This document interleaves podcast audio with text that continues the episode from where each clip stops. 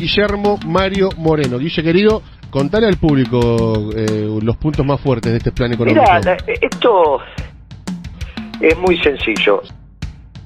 Con esta macroeconomía que tenés que deviene del acuerdo con el fondo, o terminás en hiperrecesión o terminás en hiperinflación. Por lo tanto, hay que cambiar el acuerdo con el fondo.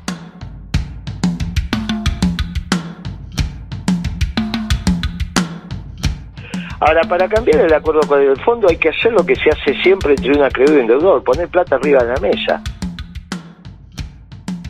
Tenés que explicarle de dónde vas a sacar la plata para pagarle. Y nosotros lo decimos muy claro, le llegó el momento a la sociedad rural argentina, a los terratenientes de la zona núcleo de la Pampa Húmeda.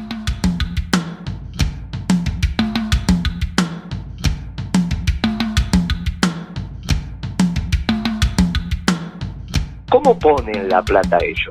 Es muy sencillo. Primero una ley de arrendamientos rurales, con lo cual vos a ponerle un tope a los alquileres de la tierra, le bajás los costos a los productores. Pero se los bajás violentamente, no que le bajás más o menos.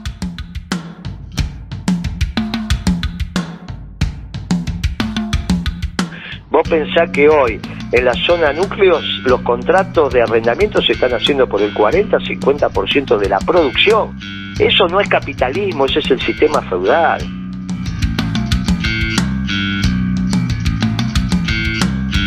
Eh, los productores son el ciervo de la gleba y ellos son los señores feudales. Bueno, primer tema.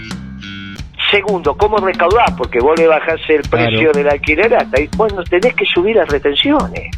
de acuerdo a los precios internacionales. Entonces, como vos vendés en dólares, porque vendés en dólares la producción, los dólares están en el Banco Central, a vos te la van a pagar en pesos. Con esos pesos que te pagan, vas y, y comprar los dólares en el Banco Central, es muy fácil. le devolver los pesos al Banco Central y te llevas los dólares que te corresponden por esos pesos. Y con esos dólares pagás la deuda.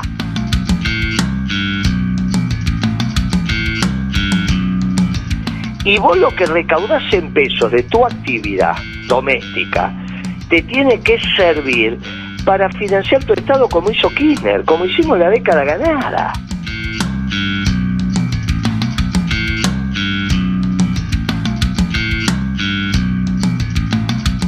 el nivel de actividad que va a crecer, porque vos con las retenciones a su vez, bajás, el, el recuperás el poder adquisitivo que perdiste con Macri cuando se metió con el precio de la comida, que sacó la retención y la llevó a cualquier, y devaluó, ¿te acordás? Sí, sí, sí.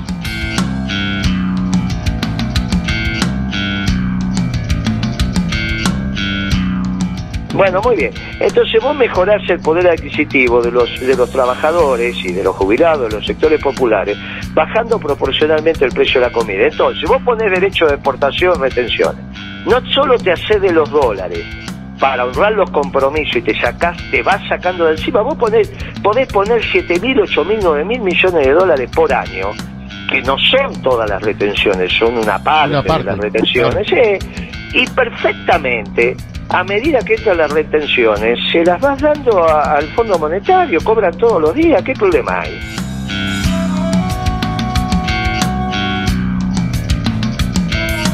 Como un punto fijo cuando vos tenías uno que no te pagaba y le hacías un punto fijo en la caja. ¿Cuál es el problema? Ahora, a los terratenientes, a su vez, por ese esfuerzo, le podés dar un bono a 25 o 30 años, en dólares, a tasa de interés internacional, en moneda dura. Y vos me decís, bueno, pero salís del fondo y quedás endeudado con los terratenientes. Sí, pero de acá a 25 o 30 años, cuando el país empiece a crecer, un ingreso per, per cápita de 30 mil dólares, no te hace nada pagar eso.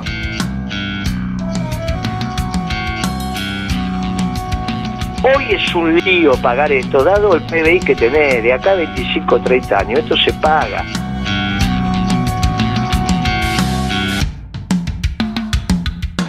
Entonces, ese esfuerzo patriótico hace que recompongamos la caja en términos de dólares para poder honrar los compromisos. Y después el nivel de actividad interno, que vas a hacer también, porque tenés que hacer costo, viejo.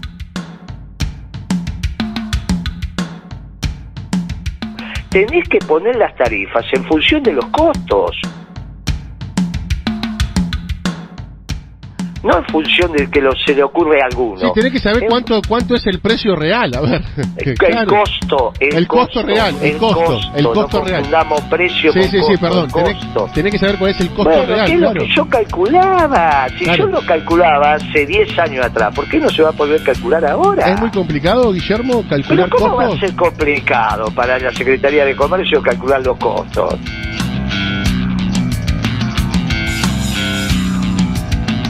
Pues, escuchame.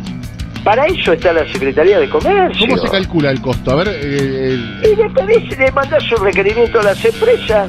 Sí. Y está listo. Cuando te contesta, lo calculás.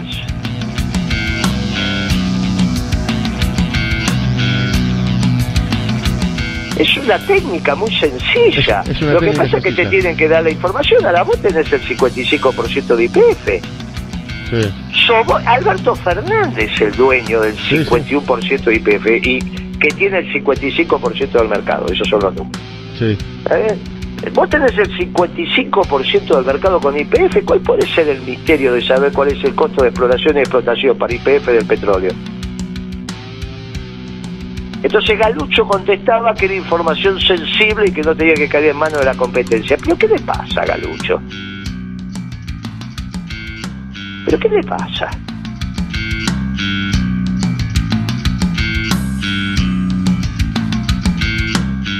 ¿Tuviste la oportunidad de poder hablar con Galucho, Guillermo? Pero ¿cómo no voy a tener en ese momento? Claro, porque él entró en el 2012, lo puso Cristina. Pero ¿cómo no va a tener? Él, cuando empezó a aumentar el combustible, decía, Galucho, ¿qué estás haciendo? Ay, que no tenemos plata, es que querés hacerlo de Quilmes, te querés financiar con los consumidores.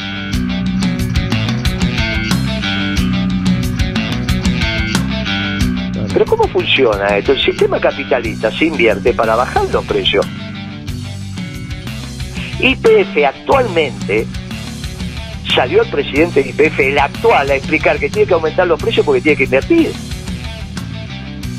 Pero ¿quién, quién no se entiende a estos tipos? Imagínate si con Kirchner iba a venir una empresa y decir, tengo que aumentar los precios porque tengo que invertir. Y eso hizo el presidente de IPF, este.